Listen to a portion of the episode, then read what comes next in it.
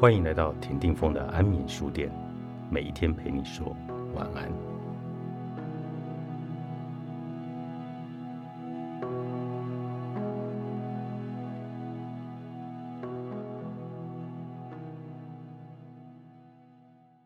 天上总会有云，但你才是天空。柳轩，人在彼此相处时，冲突难免。你如何处理亲近的人和工作上不同的冲突？要处理冲突，我们先要了解自己，尤其是了解我们自己面对冲突的方式。每个人面对冲突的方法都不太一样。有一些人碰到冲突会躲起来。有一些人碰到冲突，会想要理解更多，问很多的问题；而有一些人碰到冲突，马上就会火爆起来，希望可以把对方吓跑。这是每一个人惯用的习惯，但我们很少会考虑过，其他的人面对冲突，可能习惯的方法是跟我们不同的。于是，一个火爆的人碰到一个躲避的人。会心想：“你干嘛逃啊？”于是变得更火爆。而一个逃的人见到一个火爆的人，会觉得：“你为什么那么爱冲突啊？我受不了。”因此又会更加的多起来。很多的误会跟冲突，都来自于两个人冲突的方式是有所不同。了解自己，比什么都重要。当无法面对自己寂寞时，有人陪伴会成了一种上瘾。那么，要如何在有人陪伴和独自寂寞里去找到平衡？与其说平衡，不如先学会如何跟自己相处吧。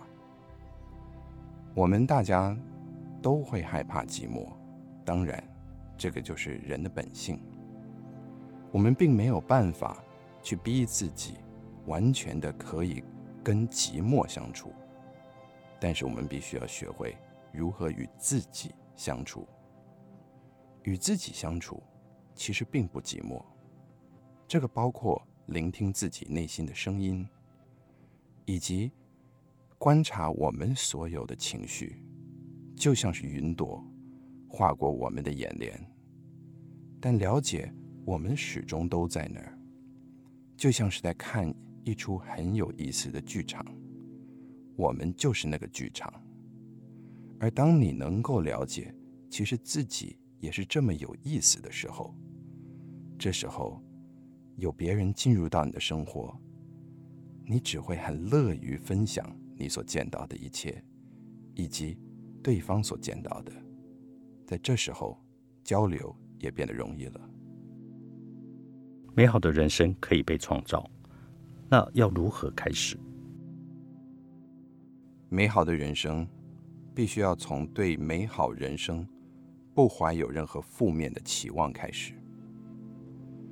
这让我想到我所认识的一位大楼的管理员。他平常工作在一个非常豪华的一个豪宅里面，但他自己的生活非常的坎坷。而因此，当他每一次见到每一天进进出出的这些贵妇、这些大老板们以及他们的孩子们，他心里面充满了一种不平与愤懑。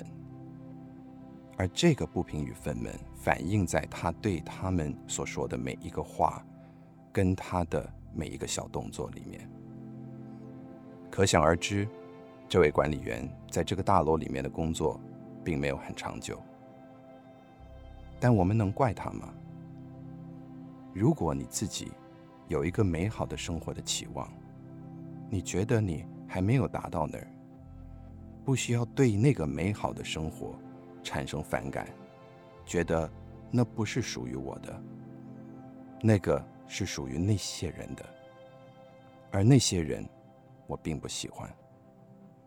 如果你向往那个生活，你为什么不要先喜欢？那个生活呢？